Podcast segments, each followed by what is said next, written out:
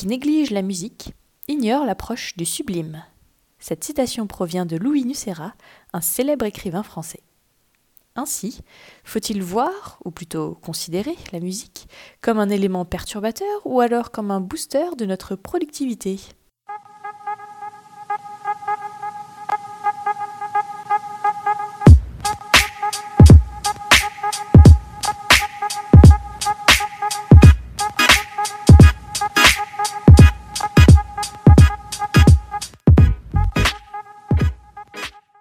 Bonjour et bienvenue dans un nouvel épisode de la Minute Management, votre dose hebdomadaire d'astuces, de critiques de livres, d'analyse de méthodes ou encore d'interviews sur la productivité. Avez-vous déjà franchi le pas d'écouter de la musique en travaillant chez vous ou au travail? Et si oui, avez-vous ressenti des bienfaits en termes de concentration, de créativité ou de productivité? Je vous invite à découvrir ce que disent les scientifiques aujourd'hui sur le sujet. Allez, suivez-moi. Selon Hervé Platel, chercheur en neuropsychologie à l'université de Caen, lorsque l'on écoute de la musique, plusieurs zones de notre cerveau sont continuellement sollicitées. Les régions liées à l'apprentissage des connaissances et à la mémorisation, comme l'hippocampe, ont notamment été mises en avant. Étant constamment stimulées, les circuits de la mémoire gardent notre cerveau en alerte. Ainsi, les tâches intellectuelles nous paraissent moins fatigantes. Malin, non? D'autres tests ont été menés par deux organismes anglais de gestion des droits d'auteur. Ces derniers ont soumis les participants à plusieurs exercices de mathématiques et d'orthographe. Le but était alors de tester leur concentration, leur rapidité et leur enthousiasme.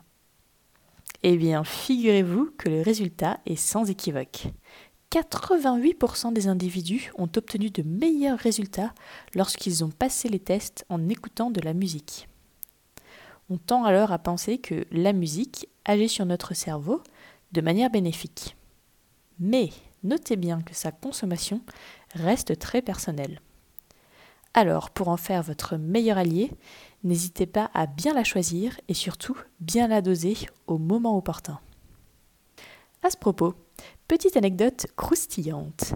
Si vous êtes coureur, vous avez peut-être entendu parler de la FFA, la Fédération française d'athlétisme.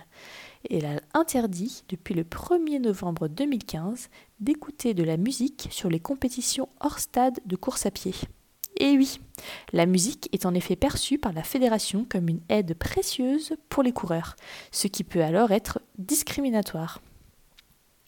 Pour résumer, la musique s'accompagne de différents atouts, notamment un effet créativité et un effet bonne humeur. En effet, elle diminue le stress et l'anxiété, et empêche ainsi les individus de se limiter à leur propre façon de penser et pousse leur créativité de la sorte.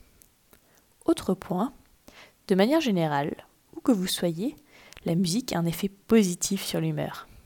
Lorsqu'elle est joyeuse, son effet est stimulant sur les tâches routinières ou répétitives, ce qui les rend finalement plus agréables à effectuer. Le présent est plus agréable et l'effet bonne humeur est activé. Challenge réussi. Enfin, nous évoquions précédemment dans cet épisode les sensibilités de chacun et les différents types de musique. En effet, deux personnes peuvent avoir le même gain de productivité en écoutant des styles de musique totalement opposés. Je vous propose de nous intéresser justement à ces différents types de musique et leurs intérêts. On peut nommer le jazz. Vous reprendrez bien un peu de Louis Armstrong ou Elsa Fitzgerald. Le jazz propose un large éventail de compositions sans paroles. Ainsi, vous ne vous concentrez pas sur la musique. On peut penser à la musique classique. Une petite symphonie de Bach vous tenterait-elle La gamme de choix est large. Vous trouvez un rythme adapté à ce que vous recherchez pour sûr. Et qui de plus est, des études scientifiques ont montré que la musique classique consolide notre raisonnement spatio-temporel. Et on peut aussi citer les bandes originales de jeux vidéo.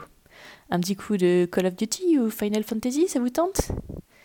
Ces musiques sont très efficaces si vous manquez d'inspiration. Forcément, elles ont pour objectif d'être stimulantes sans pour autant altérer la concentration. la musique des jeux vidéo est spécifiquement pensée pour améliorer l'expérience et permettre aux joueurs de donner le meilleur de leurs capacités. Alors, à vos écouteurs ou vos casques ou enceintes encore et laissez-vous aller entre ces différents genres au moment où vous ressentez le besoin pour vous concentrer au mieux et améliorer votre productivité. Il existe d'ailleurs de nombreuses playlists, notamment sur YouTube, pour travailler dans une ambiance studieuse. Merci à tous d'avoir écouté notre épisode de la Minute Management consacré aux bienfaits de la musique sur votre productivité. Nous espérons que ces quelques minutes vous ont plu. Si c'est le cas, n'hésitez pas à vous abonner au podcast et à nous donner une note et écrire un commentaire. Vous ajouterez alors votre fameux petit grain de sel qui nous permettra d'améliorer notre recette pour les prochains épisodes. Si vous souhaitez nous poser vos questions, retrouvez-nous sur le compte Instagram de la Minute Management, at la Minute Management. Merci et à la semaine prochaine pour un nouvel épisode.